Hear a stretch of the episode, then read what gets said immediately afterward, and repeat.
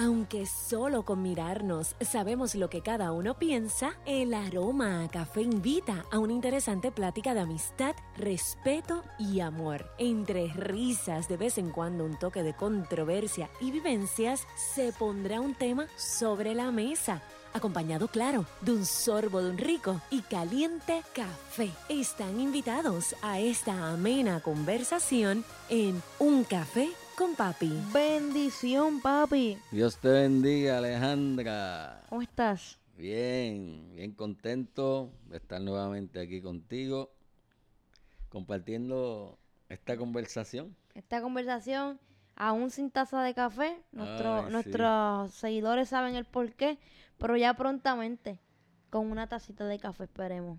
Y, y si hay un nuevo pod escucha que no sepa. Ah, ¿verdad? si hay un- un- una persona que eh, sea nuevo acá en, en un café con papi, este entendemos que muy probablemente este sea el, el último episodio que vamos a grabar, no se asusten, antes de yo dar a luz. Así que eh, por eso el, el de aún sin una taza de café. Porque obviamente durante el embarazo no he tomado café.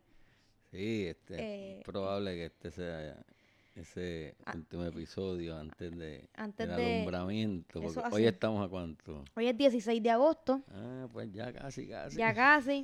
La fecha probable eh, de parto es 29. Así que en cualquier momento, incluso en medio de este episodio, podríamos tener que detener la, gra- la, la grabación Mira, para arrancar para el hospital. Uno nunca sabe. tú te imaginas. Ay, Dios. Este, pero nada, eh, igualmente yo feliz y contenta de estar aquí grabando un Claro episodio sí, más. claro ya, que sí. este, hoy lunes 16 de agosto 2021, como les decía. Eh, están escuchando un café con papi, su podcast favorito. Recuerden que lo escuchan en todas las plataformas de audio digital, Spotify, Apple Podcasts, Google Podcasts, Anchor, SoundCloud, eh, entre otras. Y también seguirnos en las redes sociales, Facebook, Twitter, Instagram. Nos consiguen como un café con papi. Siempre nos gusta leerlos y continuar la conversación después de cada episodio. Eso es así. Alejandra, tenemos tema. Tenemos tema. ¿Cuál es el tema, Alejandra? El tema para el día de hoy, el tema para este episodio número 108 es el Departamento de Educación y el regreso a clases. Muy bien.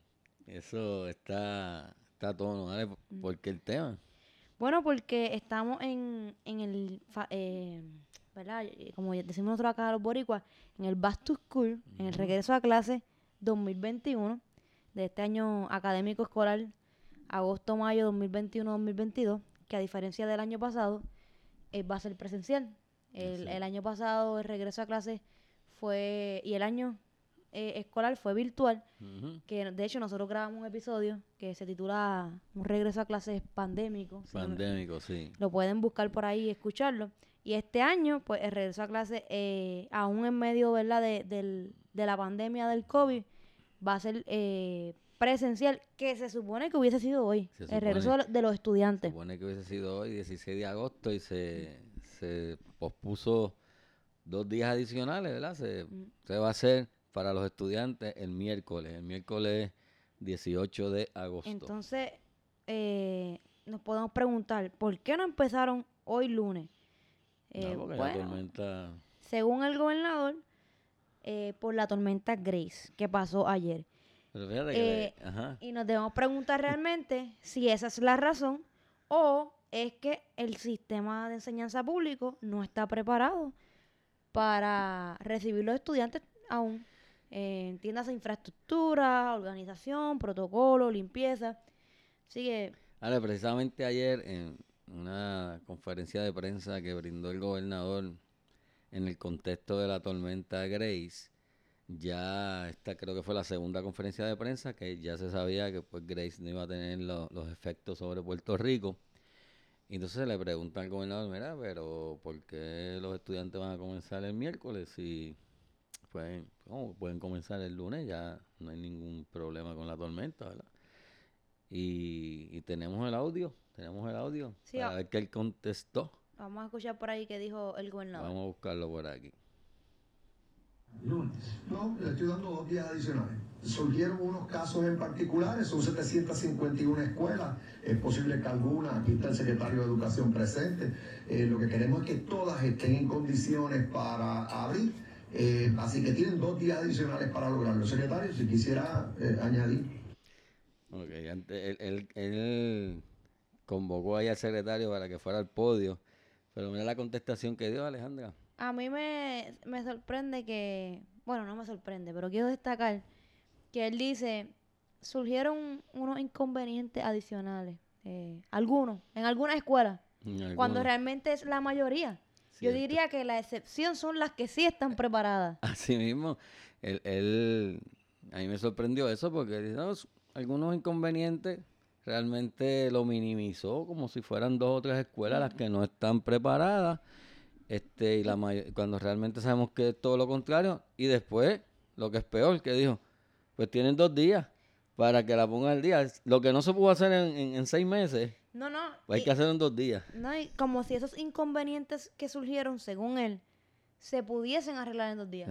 Que, Porque si, realmente estuvieran bien y hubiesen surgido unos inconvenientes de última hora, pues tal vez los dos días sí darían. Pero la razón, la realidad es que los dos días no dan porque ha habido una falta de acción y una negligencia de parte del gobierno desde, desde siempre, pero voy a, hacer hincapié en marzo de 2020, que fue que el último día que trabajamos presencial, que era lo que yo te comentaba a ti eh, eh, en estos días, yo, que yo te decía, no es que no hayan puesto las escuelas al día en este año y medio, no es eso. Es que ni siquiera mantuvieron lo que nosotros dejamos. Porque, mira, yo me conformo con que mínimo mi área de trabajo se encuentre como yo la dejé el 13 de marzo de 2020. Pero ni siquiera eso. O sea, el, el, salón estuvo cerrado todo ese tiempo, no se limpió, no se dio mantenimiento, la escuela está deteriorada. Eh, no solamente, obviamente, la que yo trabajo, es la realidad de todos mis colegas y mis compañeros eh, a nivel del sistema público de enseñanza aquí en Puerto Rico, eh, que lo vamos a estar tocando más a fondo más adelante. esa es la realidad. Así que la tormenta Grace no es la razón por la cual los estudiantes no empezaron hoy. Eso le cayó ahí como anillo al dedo para tener dos días, eh, literalmente de gracia. Que sabemos que, que, es imposible que en dos días se pongan el día las escuelas, pero como él dice que, que es una excepción, o sea, que lo que hay son dos, quizás dos o tres escuelas. Eh, para mí fue una contestación del gobernador muy simplista, como que lo despachó ahí con nada. y, rápido le, pasó el, le pasó el batón. Le pasó el, el batón al secretario de Educación no confirmado, ¿verdad? Y, y, este tampoco creo que es el que está nominado, pero bueno, el que está ahí en funciones, el licenciado, que rápido fue al podio y vamos a escuchar lo que dijo Alejandro.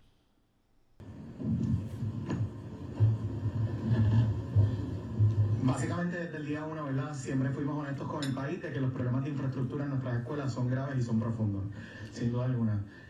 Yo creo que hay que tomar en cuenta que la tormenta nos cogió fin de semana, número uno, y los padres también necesitan planificarse para poder, ¿verdad?, eh, llevar a sus hijos al plantel escolar. Número dos, tenemos refugios abiertos, así que parte de lo que queremos hacer es tener ese assessment y estar seguros para este día miércoles. Dos días más, dos días para que nuestros maestros igualmente regresen al plantel, las organizaciones escolares se completen y podamos estar listos para recibir a nuestros estudiantes. Dos días más para que se complete la organización escolar. Para empezar, la organización escolar, eh, para eh, los que nos escuchan, es el documento donde se establece los grupos, cómo van a correr las clases, el, programa de, de clases del maestro y los estudiantes. Es básicamente esa es la esencia. Eso se supone que se deje hecho en cada escuela en mayo. Así que decir que estos dos días son para eh, bregar con la organización escolar, eh, para mí está mal porque se supone que esa organización escolar estuviese hecha para empezar hoy, lunes. Y sabemos. Así que esa no es la realidad. Sabemos que hay escuelas que todavía, y estamos a, a pocas horas de que lleguen los estudiantes, todavía no saben lo que van a hacer en términos de, organización escolar. Tienen un, problema de logística grande, porque como tú sabes, la recomendación es tres pies entre pupitre y pupitre. Eh, y, sabemos que, que hay organizaciones que están ubicando a 30 estudiantes y más Por grupo. en un salón de clase y hay maestros que tienen medio salón. ¿Cómo de Montre van a cumplir con eso? Es irreal. Es imposible en mi, en mi salón, ¿verdad? Eh, hablando desde mi realidad. eh, de hecho, yo tuve un, un grupo que eran 35 más la maestra de educación especial, eh, una T1, contando a mí, en total éramos como 38 en el salón. Parecíamos salchicha en una lata. y no había COVID para aquel tiempo. Imagínese ahora. Sí, eh, sí. Entonces, pues, eso no es la realidad no de la, la realidad. infraestructura de, del departamento. por ahí tenemos al, al nuestro gobernador y al secretario da- dando Realmente- dos días más. algo viable, que lo, lo, lo más viable que yo veo es que esos grupos de 30 los dividan en, en dos de 15 y unos vayan lunes y miércoles y otros vayan martes y jueves, el maestro repitiendo la clase, obviamente. Y que el, día que el estudiante esté en la casa tenga una tarea de seguimiento de la destreza que se está discutiendo en el salón de clase. ¿Por qué? ¿Por qué digo que eso es lo más viable? Porque sabemos que lo ideal sería que contrataran más recursos, más maestros, pero eso no lo van a hacer. Y la infraestructura, eh, eh, agrandarla, ¿no? Tener mejores facilidades, tampoco es una solución eh, a corto plazo. Así que lo más que se acerca como solución sería eh, dividirlo así, lunes y miércoles, martes y jueves. Que por lo que veo, no, no está haciendo eh, una, un- algo a considerar. Eh, simplemente están poniendo los grupos de 30 y lo de los tres pies por pupitre. eh, realmente no, yo entiendo que no se va a cumplir. Eso va a ser letra muerta.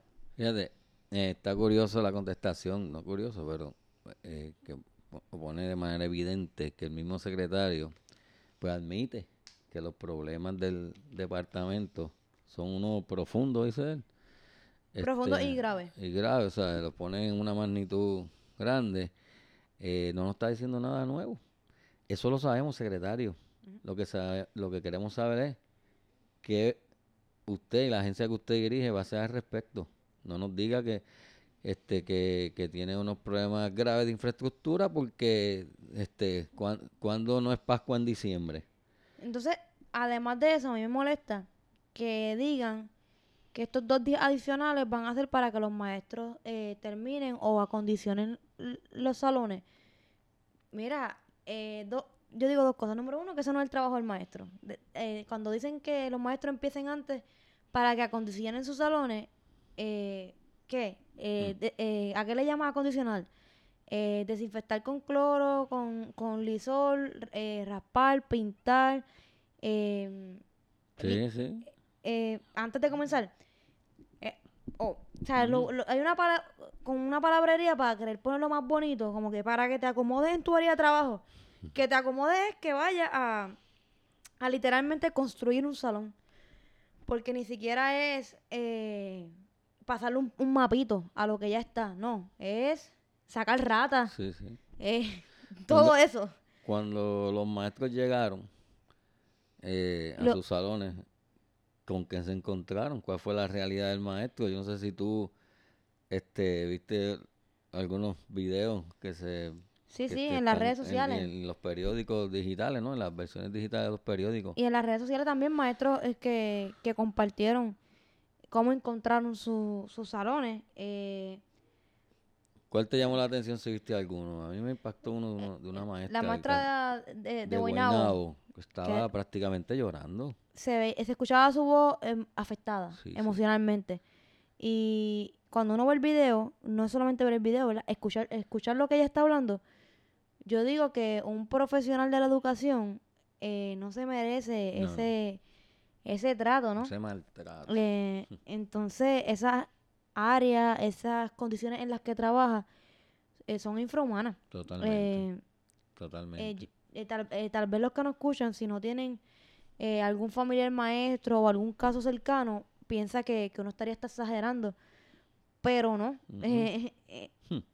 cuando, cuando hablamos de estos temas, sea, literalmente para que el maestro tenga algo decente en el cual trabajar, tiene que, que hacerlo por sí mismo desde lo más mínimo. Desde comprar papel de baño hasta primer y pintura para pintar el salón. Así es. ¿Qué? Primer y pintura. En el salón que yo estuve el año pasado tenía un, un aire acondicionado y para que funcionara, ¿verdad? Porque tenía algo efectuoso, eh, tuve que contratar un técnico que fuera a arreglarlo. Obviamente costeado por uno. Eh, el breaker se, se apagaba la luz y tu- eh, tuve que comprarlo. eh, y contratar la, eh, contactar la persona para que fuera a resolver el problema, porque aún estaría esperando para que el departamento lo arreglara. Y, y, todo, y todos los viernes yo sacaba los filtros del aire, me los llevaba para la- lavarlos en casa, limpiarlos y volverlo a poner el lunes. Este, así que destaco estos puntos, no simplemente para que usted diga, ah, está ahí diciendo todo lo que tú haces por, por el sistema de educación o algo así, pues no lo estás haciendo de corazón, no, no es eso. Es para que tengan eh, el- la imagen completa de, de por qué la queja, por qué la molestia, por qué el sentimiento. Eh, cuando, por ejemplo, el maestro tiene una hora de capacitación, que se supone que sea para preparar sus clases y corregir las tareas de los estudiantes, y personalmente yo la utilizaba para barrer el salón, pasar mapos, limpiar los pupitres, eh, sacarle el agua del, del humificador que yo misma había, que, eh, había instalado en, en el salón. Simplemente para que mm, tener un área de trabajo lo más digna posible y poder eh, impartir el pan de las enseñanzas a mis estudiantes. Si cada maestro de Puerto Rico no hiciera esto, que me consta que son la gran mayoría los que sí lo hacen, lo poco que tenemos ni siquiera existiría. Eso es así. Y entonces, pues encima de esto, eh, con este re- en este regreso a, a clase eh, ha sido más, em, más dificultoso aún porque con- desde los terremotos para acá eh, y y el cierre de las escuelas en marzo de 2020 por el COVID, eh, la, el- la realidad que los maestros, lo que vivimos al encontrarnos ahora en este agosto de 2021, es una escuela deteriorada que no, que hay imágenes, en- en- no sé si nuestra audiencia ha tenido la oportunidad de verla, donde las pinturas de las escuelas deterioradas, eh, los pasillos inundados, Filtraciones. ratas, cucarachas, horrible. filtraciones, eh, que no es sola, no, no solamente la eh, eh, algunas escuelas que yo conozca, no, es a nivel de Puerto Rico. Entonces es lamentable. O sea que basta como una búsqueda sencilla en Google, en los distintos periódicos del país, para que uno encuentre, y las distintas páginas del gobierno, para que uno encuentre la cantidad de dinero asignado a las escuelas, y más en esta coyuntura pandémica, ¿no? Eh, que se le ha asignado a, edificios públicos eh, y a OMEP, Oficina de, la ¿no? del mantenimiento de las escuelas públicas, un, es una millonada. Y uno dice, ¿dónde están? Eh, pues me imagino que en algún sitio esperando algún papel o alguna burocracia o alguna firma o algún funcionario que está de vacaciones y que hasta que él no llegue y firme el papel no sale, algo así, ¿verdad? La burocracia que conocemos. Eh, entonces, ¿quiénes están resolviendo? ¿A quiénes, a quiénes vemos en, lo- en las noticias resolviendo y dándole Los mantenimiento? A los alcaldes, ¿verdad? Los ¿Quiénes, alcaldes. quiénes, ¿Quiénes son los que están arreglando las escuelas? Los alcaldes. Eh, Bayamón, por ejemplo, las escuelas están al día. Bueno, pues el alcalde es proactivo. Incluso Por e- hasta el, el tema de lo de las columnas cortas. Pues mire, es Por eso yo creo en la municipalización de las pues, dar escuelas. el dinero a los alcaldes y que ellos hagan este, no sé. Porque encarguen, ya que ellos lo están haciendo, aun cuando no les corresponde, sin recibir los fondos para eso, pues entonces que se que se Se distribu- se, distribu- se asigne, eh, se distribuya los fondos para estas tareas y que ellos den el seguimiento directo y se aseguren que, que realmente llega a la escuela porque son los que conocen la comunidad, los que conocen la necesidad que hay. Em, Y algo y cosas sencillas que no- son incapaces de hacer. cortar la grama, ¿Cuál es la ciencia de cortar la grama? Cortar la grama. Ese video de la maestra de Guaynabo, Parece Jurassic Park. ese patio interior de esa escuela parecía Jurassic Park. Una cosa absurda en este tiempo que cuántos meses han tenido de darle un mantenimiento a unas escuelas y que esa- esos estudiantes lleguen el miércoles y, y el pasto le llega a las rodillas, porque como cortar la grama en las escuelas es una logística tan complicada y se necesita un doctorado, no sé en qué, en términos de la logística, no es que, ¿verdad? Me- me ref- no estoy minimizando el que hace el trabajo, me, estoy ref- me refiero A coordinarlo. a la coordi- ¿sabes? Porque para coordinar un, que corten la grama, eso es algo tan difícil, me imagino. Es no, es que increíble. están esperando, papi, están esperando a que inicien las clases porque el departamento de educación le encanta cortar la grama cuando uno da clases. Ah, sí, con uno Porque- dando clases y el tribunal al lado. No lo pueden cortar ni sábado, ni domingo, ni después de las 3. Es Eh, cuando uno tiene una clase y, y, para colmo el día que uno tiene que explicar mucho, material nuevo. Ah. Ese día cuenta y jura que va a escuchar un trimmer. Ahorita te hablaba, Ale, de, de que estos dos días que está dando el gobernador y, y el secretario, pues son dos días para que el maestro pues vaya y pinte el salón y todo Sí, eso, ¿verdad? Este, esa- y yo siempre he dicho que si no fuera porque el maestro va más allá de ese papel, no sé si tú lo tienes que haber visto porque lo firmaste, el papel que dice funciones del maestro, Ay, bendito. Mire, si los maestros se limitaran a cumplir solamente con lo que son sus funciones, eh, el, sistema, el Departamento de Educación hubiese colapsado hace tiempo. Y ningún director podría manejar una escuela ni, ni lograr que fuera exitosa si no es porque el maestro Da la milla extra. da la milla extra. Y el maestro solamente está obligado a cumplir con ese papel que se funcione, pero si el maestro hace eso solamente y no da la milla extra, yo entonces Mira, pues mi, mi exhortación en este momento es a los directores que le bajen dos al asunto, porque basta ya de estar maltratando a sus maestros y maestras Algunos de ellos que son algunos de ellos, y esto pues el que le caiga, pues que le caiga, eh, cuando ellos saben que necesitan de esos maestros, que son maestros comprometidos, y, ellos saben que no pueden correr una escuela si no es porque esos maestros dan más de lo que se supone que den. Así que si usted esté, eh, director o directora, tiene el estrés encima, pues bregue con eso y no se lo baje a los maestros, que ellos no tienen la culpa. Esta es la descarga mía dentro de este episodio.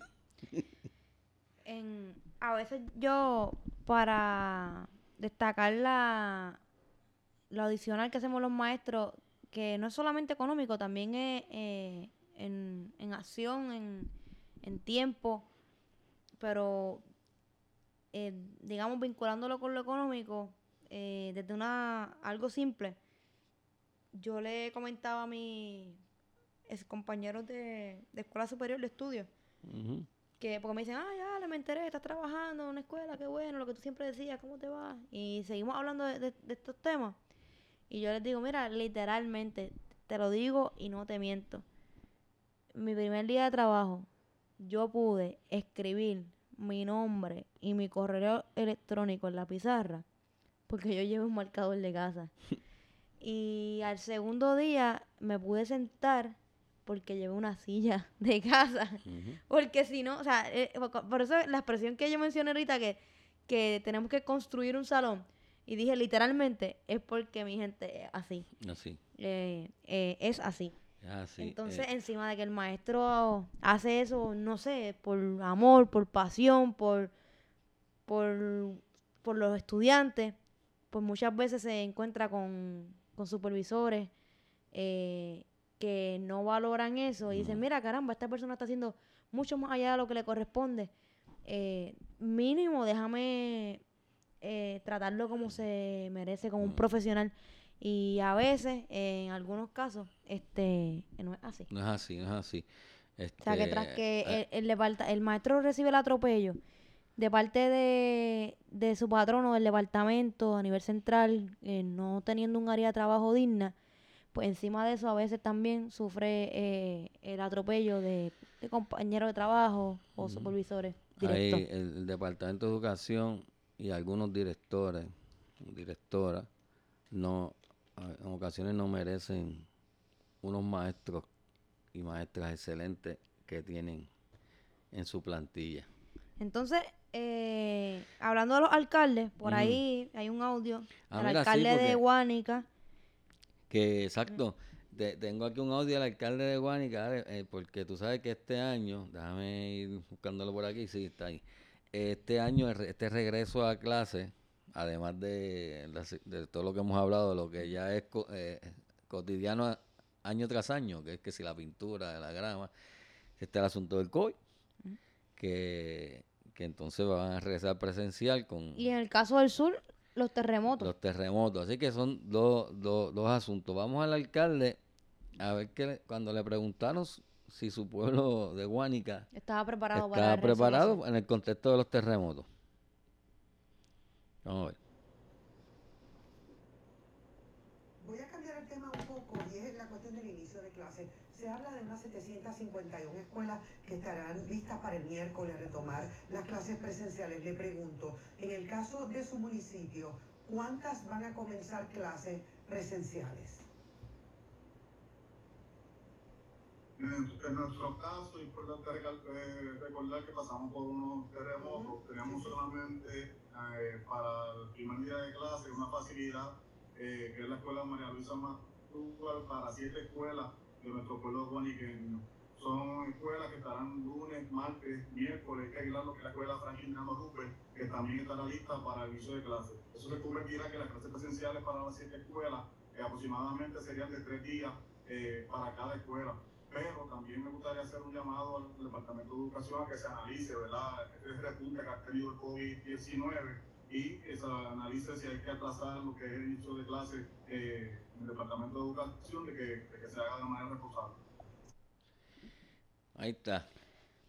Es increíble eh, que las escuelas estuvieran un año y medio cerradas y cuando regresemos, re- regresamos ahora en agosto de 2021, no se hubiese arreglado ni una de las columnas cortas.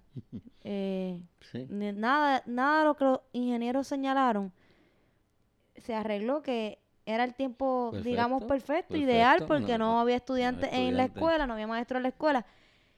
Y es increíble que en marzo nos fuimos, y había maestros rotando, porque sus salones no podían ser utilizados por directriz de lo, eh, dada por el ingeniero, y que ese maestro se fue en marzo de 2020 y regresa en agosto del 2021 y todavía tenga que rotar eh, o no tenga salón o no tenga escuela porque esas paredes, esas columnas, esa infraestructura no ha sido aún arreglada.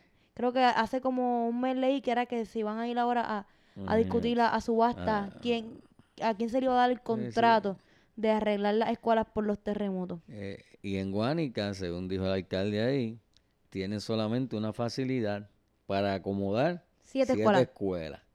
Él dijo que y que le tocaría tres veces en semana cada una, pero a mí no me cuadra. No me cuadra ni a un Siete escuelas. ni a un interlocking cuadra no. eso. O sea, que ahí hay un problema de logística. Yo no sé cómo va a ser eso el miércoles Siete allí. escuelas en una. Eso va a ser, no sé, no sé cuál es la logística en, en Guánica. Eh, increíble. Y, y las escuelas que, que han resuelto el asunto de las columnas cortas, en su mayoría ha sido porque lo han hecho los alcaldes. Eso así. Por ejemplo, en Bayamón, eh, pues el alcalde pues lo hizo porque se pone a esperar por el Departamento de Educación en lo que nombran el comité, del comité, de la propuesta, de la cotización, de no sé qué, pues ya tú sabes, llega otro terremoto, Dios no quiera, y no está resuelto eso. Bueno, de hecho, van a regresar los estudiantes Entonces, y hay un montón de escuelas Eh, que no esto, tienen hay- eso, esto es algo que hay que destacar. Como vino el tema del COVID-19, pues el tema del terremoto como que pasó un segundo plano y ahora se habla más del COVID-19 y del protocolo de clase presencial. Distanciamiento, eh, desinfectar, eh, la vacunación, eh, todo eso. Pero el, el, el terremoto ya eso no se habla mucho.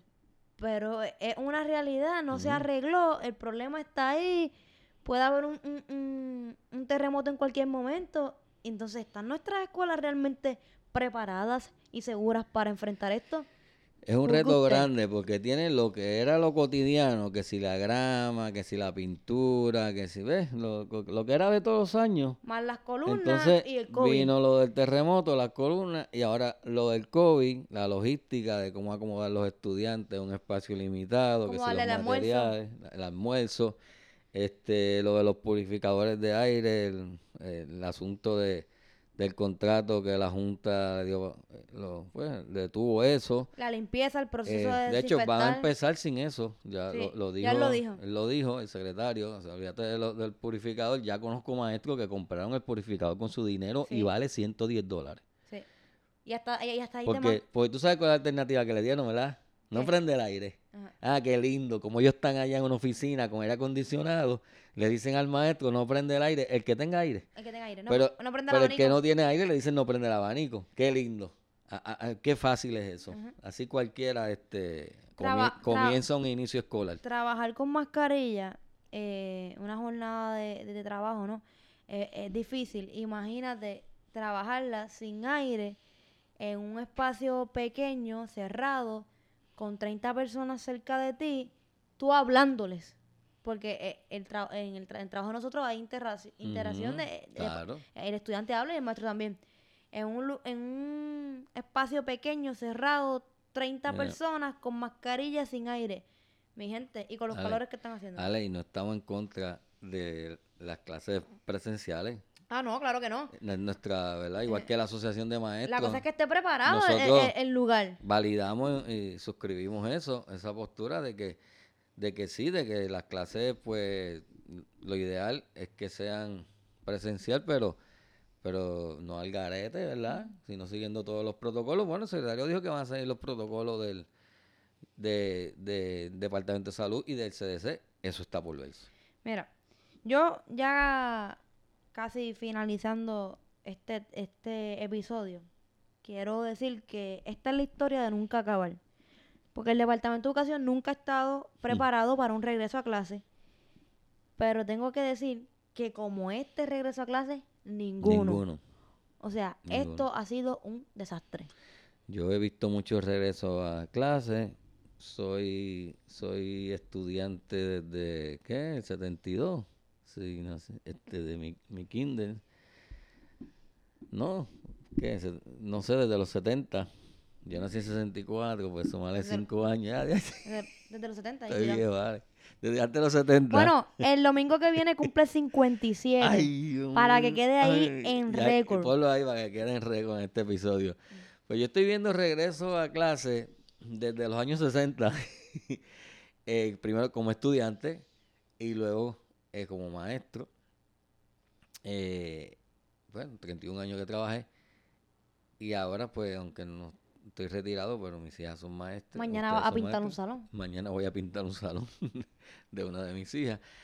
Eh, y yo tengo que decir, Alejandra, yo creo que sin temor a equivocarme, que este año, eh, este comienzo a clase no tiene precedente. Eh, no tiene precedente. Ya sé por las circunstancias históricas, ¿verdad? Sabemos, la hemos mencionado. No tiene precedente porque nu- nunca antes había coincidido otras cosas, ¿verdad? Los, los problemas tradicionales, terremotos y COVID.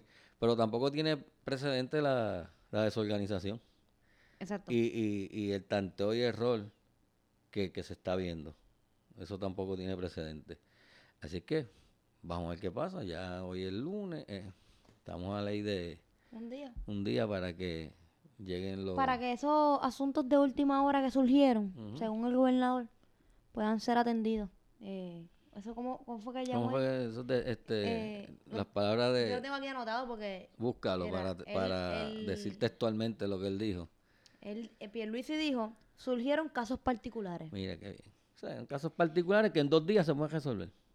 Unos, ca- casos particulares. Ajá. Así que esperemos que esos casos particulares que mencionó el gobernador Pierluisi, pues en estos dos días lo hayan podido atender para que el miércoles comience el año escolar 2021-2022. Bueno, mi gente, hasta aquí el episodio 108 de Un Café con Papi. Síganos en las redes sociales. Envíenos, sus comentarios, escríbanos para que la conversación continúe. Hasta la próxima.